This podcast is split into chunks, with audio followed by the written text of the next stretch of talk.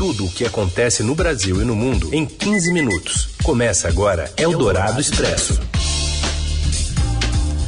Olá, olá, sejam muito bem-vindos. Eldorado Expresso está no ar. Aqui a gente apresenta para você os assuntos que estão fervendo, né, nesta quarta-feira, meio de semana, nessa parceria editorial da Rádio Dourado com o Estadão. Eu sou a Carolina Ercolim, vamos aos destaques de hoje, 10 de novembro. Puxada pela gasolina, a inflação é a maior para outubro desde 2002 e vai para 10,67% em 12 meses. Ex-ministro Sérgio Moro entra oficialmente para o Podemos e partido já o anuncia como seu candidato à presidência. E mais, COP26, o primeiro rascunho de acordo para evitar a crise climática planetária e a hostilidade contra um torcedor mirim do peixe por causa da camisa do Palmeiras. É o Dourado Expresso. Tudo o que acontece no Brasil e no mundo em 15 minutos. Começando com um caderno de economia, porque com a alta da gasolina, a inflação passa de 10% em 12 meses e atinge maior nível para o mês desde 2002. Informações com a repórter do broadcast econômico, Daniela Amorim. Boa tarde. Boa tarde, Carolina. Sob pressão de aumentos de preços disseminados, a inflação oficial no país alcançou 1,25% em outubro, o maior resultado para o mês desde 2002, segundo os dados do Índice Nacional de Preços ao Consumidor Amplo, divulgado pelo IBGE. A taxa foi a mais elevada deste ano, o que fez a inflação acumulada em 12 meses subir a 10,67% em outubro, ante uma meta de 3,75% perseguida pelo Banco Central em 2021. Os combustíveis foram os principais vilões do último mês. A gasolina subiu 3,10% em outubro, o sexto mês seguido de aumentos. A alta ultrapassa 38% apenas neste ano. Os consumidores também pagaram mais pelo diesel, etanol e gás veicular. As passagens aéreas saltaram 33,86% em outubro, influenciadas por um aumento na demanda, mas também pelo encarecimento do querosene de aviação, segundo o IBGE. O gás de botijão subiu 3,67%, a 17ª alta consecutiva, acumulando elevação de 44,77% desde junho de 2020. A energia elétrica também voltou a subir e as famílias gastaram 1,17% a mais com alimentação, com destaque para o encarecimento do tomate, batata inglesa, café moído, frango e queijo. No mês de outubro, houve alta de preços em todos os nove grupos que integram o IPCA, sendo que sete deles tiveram aumentos maiores do que no mês anterior. Eldorado Expresso. Eldorado na COP26, a conferência da ONU sobre mudanças climáticas. O primeiro rascunho, de acordo né, desse, dessa COP26, pede ações mais duras para evitar a crise planetária, crise climática. A gente vai até Glasgow com o Emílio Santana, que tem informações para a gente. Oi, Emílio. A primeira versão do que deve ser o documento final assinado por mais de 200 países na COP, a Conferência do Clima da ONU, está pronta. Aqui em Glasgow, na Escócia, os líderes do mundo inteiro foram chamados para revisitarem seus compromissos de corte de emissões de gases do efeito estufa e melhorarem esses compromissos. Esses compromissos, chamados de NDCs, ou as metas apresentadas voluntariamente para o corte de emissões, parece estar ainda aquém do necessário, e é isso que o documento reforça. Outro ponto importante que essa primeira versão do documento final traz é a afirmação de que o fundo de um bilhão de dólares anuais a serem destinado a países em desenvolvimento para lidar com as mudanças climáticas e cortar suas emissões é um fundo ainda insuficiente para essas ações. Nessa semana aqui em Glasgow, o ministro do Meio Ambiente brasileiro Joaquim Leite havia afirmado que esse valor está abaixo do que os países precisam. A repercussão dessa primeira versão do documento não foi positiva. Para o Greenpeace, por exemplo, não se trata de uma carta de compromissos, e sim de uma carta de expectativas, como se esperassem que os países cumprissem esses acordos sem interferência do organismo internacional. O tempo está correndo na COP. Os países têm agora três dias para chegarem a um acordo para diminuírem suas emissões voluntárias e para que esse fundo de um bilhão de dólares anuais seja de fato estabelecido ou aumentado. Esses últimos dias devem ser os dias mais tensos da conferência. Você ouviu Eldorado na COP26, a conferência da ONU sobre mudanças climáticas. Seguimos falando de meio ambiente, porque o programa de adoção de florestas do governo federal não recebeu qualquer verba após um ano. O André Borges traz detalhes para a gente de Brasília. Oi, André. Boa tarde, Carol e ouvintes da Rádio Dourado. Bom, o governo Bolsonaro anunciou em setembro do ano passado que ia criar um programa de adoção de parques. O que, que era isso? Trazer a iniciativa privada, as empresas, para financiarem a proteção das florestas no Brasil. Esse programa foi bastante comemorado pelo ministro Ricardo Salles naquela época, e a ideia era que empresas pagassem 50 reais por ano para cada hectare de floresta que elas protegessem. E se fosse uma empresa internacional, o preço, inclusive, estava cotado em euro, eram 10 euros por ano por hectare. Muito bem, passou-se mais de um ano desde o anúncio, esse programa ele foi oficializado em fevereiro desse ano, já são nove meses passados desde que o edital dele foi publicado e o resultado até agora é o seguinte: zero, nenhum centavo. Nada foi repassado por empresa. A culpa, basicamente, a gente ouviu o governo, o ICMBio, é de que não teria atraso, não. É de que estaria tudo correndo normalmente, os processos de consulta às empresas, as eventuais comunidades que vivem nessas áreas desses parques, que estariam ainda sendo ouvidas. O fato é que há um ano de acabar o governo Bolsonaro, a promessa de colocar a iniciativa privada, em vez de fortalecer os órgãos públicos que cuidam das florestas, para poder de fato dar uma destinação melhor aos cuidados com o meio ambiente, não se concretizou até agora. Vamos ver como é que anda isso daqui para frente. Boa tarde para você, Carol, e aos ouvintes da Eldorado. Eldorado Expresso. Após a aprovação da PEC dos precatórios na Câmara dos Deputados ontem, o governo calcula ter aproximadamente até o fim da semana que vem para avançar com a proposta no Senado Federal sem comprometer a implementação do Auxílio Brasil de 400 reais, a ser pago até o fim de 2022.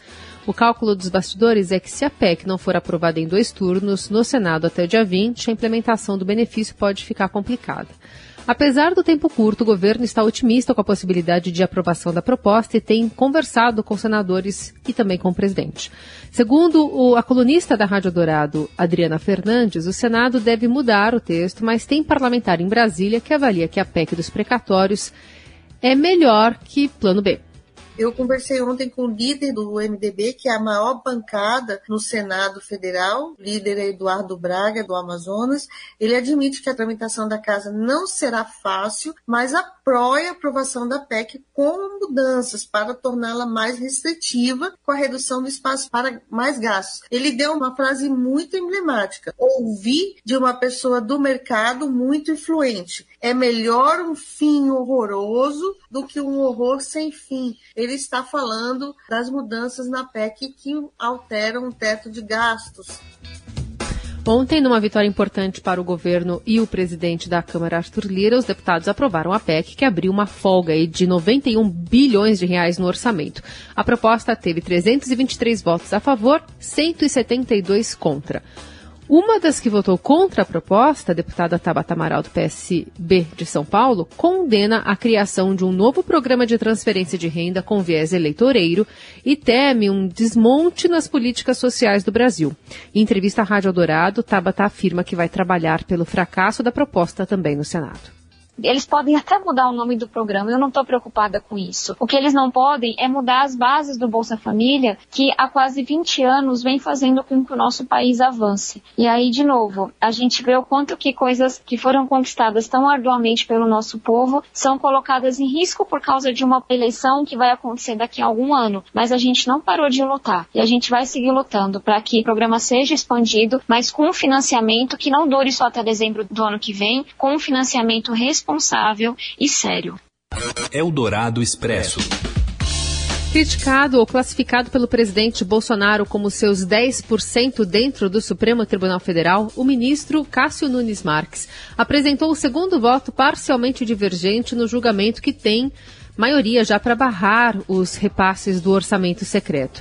No entanto, o posicionamento do primeiro indicado do chefe do executivo ao STF vai em sentido inédito Apesar de reconhecer a contrariedade aos princípios da transparência e da publicidade, no esquema revelado pelo Estadão, o ministro defendeu que o Congresso aperfeiçoe a tramitação das normas orçamentárias somente em 2022 por considerar que os repasses de 2020 e 2021, ainda que passíveis de críticas, atenderam às normas vigentes.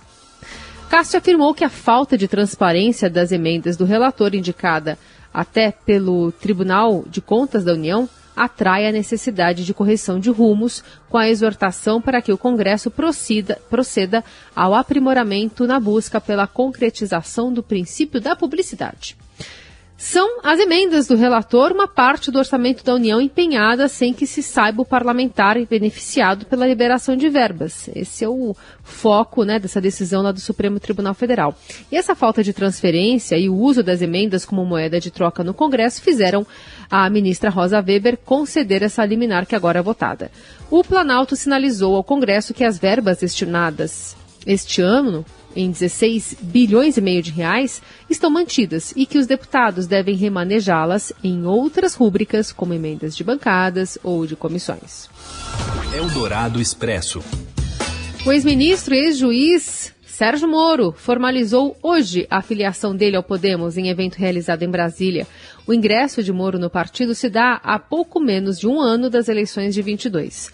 O ex-juiz ainda não anunciou qual cargo vai disputar na eleição do ano que vem, mas o evento o anunciou como futuro presidente da República.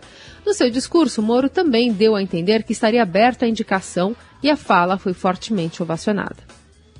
Eu nunca tive ambições políticas e sempre quis só ajudar. Mas se para tanto for necessário assumir a liderança desse projeto, meu nome sempre estará à disposição.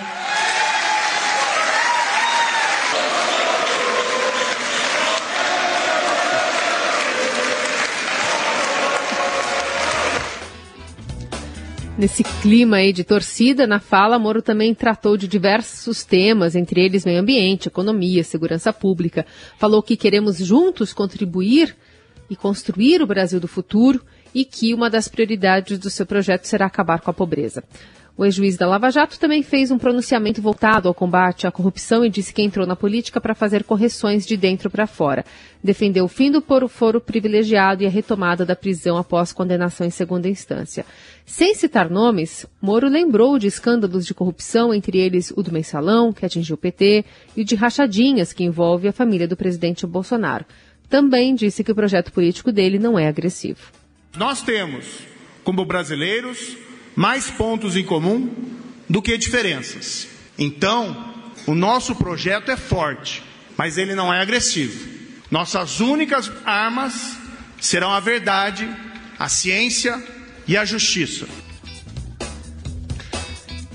O juiz Sérgio Moro, ex-juiz, né, deixou a magistratura após aceitar convite do presidente Bolsonaro para comandar o Ministério da Justiça e ele deixou a pasta no ano passado após acusar Bolsonaro de tentar interferir na Polícia Federal. Eldorado Expresso. Falando em rachadinhas, o STJ aceita o recurso do filho do presidente, senador Flávio Bolsonaro, e anula decisões e provas da investigação sobre o pagamento né, de, de dinheiro ali dentro da Assembleia do Rio. Mais detalhes direto da capital com Caio Sartori. Oi, Caio. Boa tarde a todos da Rádio Dourado. O STJ ontem suspendeu todas as decisões dadas até aqui no âmbito da investigação contra o senador Flávio Bolsonaro. Lembrando aí que o filho 01 do presidente Jair Bolsonaro já foi até denunciado por peculato, lavagem de dinheiro organização criminosa e apropriação indébita pelo Ministério Público do Rio por causa das chamadas rachadinhas, o famoso desvio de salários de assessores quando ele era deputado estadual aqui no Rio de Janeiro. E por que, que se deu essa decisão do STJ? Porque o Flávio, no ano passado, conseguiu direito a um foro privilegiado na segunda instância aqui no Rio, ou seja, no órgão especial do Tribunal de Justiça, sendo que as decisões que se deram ao longo da investigação, as medidas cautelares como quebra de sigilo, mandados de busca e apreensão, foram autorizadas pelo juiz de primeira instância, o juiz Flávio Tabaiana Nicolau. Então o STJ entendeu que, como ele hoje tem direito a esse foro, as decisões anteriores não são válidas. Isso, na prática, faz com que o Ministério Público do Rio tenha que voltar à estaca zero da investigação, que começou ainda em 2018. A primeira quebra de sigilo do caso se deu em abril de 2019, então é mais ou menos para lá que o MP teria que voltar a fim de conseguir né, retomar essa investigação. Só que o MP informa no momento que ainda aguarda a publicação do acórdão para poder estudar as medidas cabíveis, se vai entrar com algum recurso ou se vai aceitar esse desfecho e seguir novos passos aí da investigação. Você ouve Eldorado Expresso. Falar de apito, mas a notícia, claro, passa pelo futebol, mas vai muito para extra-campo também. Após sofrer críticas de outros torcedores, um fã de 9 anos do Santos, que ganhou uma camisa do Palmeiras, recebe apoio de estrelas do futebol. Fala mais, Robson Morelli.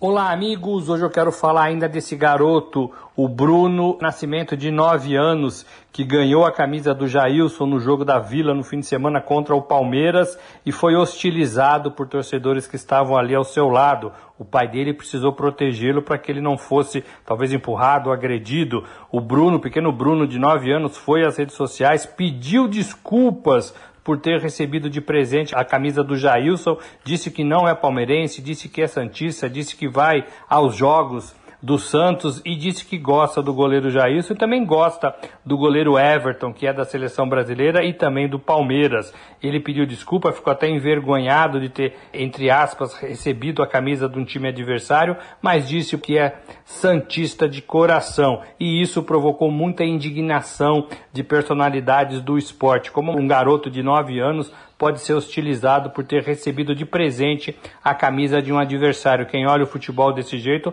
não pode estar dentro de futebol, né? Gabigol, por exemplo, disse que ele pode torcer para qualquer time e que vai mandar de presente uma camisa do Flamengo para ele. O próprio Pelé saiu nessa mesma linha, dizendo que ele próprio tinha amigos dentro de outros times e que respeitava todos eles. Muita gente da comunidade esportiva se revoltando contra esses torcedores do Santos. O Santos ofereceu para o garoto e para o pai dele camarote da Vila na partida desta quarta-feira contra o Bragantino. Ele foi convidado, vai poder assistir o jogo em lugar especial especial para que o clube tente aí apaziguar a situação de alguns dos seus torcedores com uma criança no futebol. Realmente o futebol não é para isso e quem olha o adversário como inimigo deve deixar de curtir o futebol. É isso, gente. Falei. Um abraço a todos. Valeu. Esse é o Robson Morelli, que volta amanhã também, junto conosco, aqui para mais uma edição novinha em Folha do Dourado Expresso. Até lá. Você ouviu Eldorado Expresso tudo o que acontece no Brasil e no mundo em 15 minutos.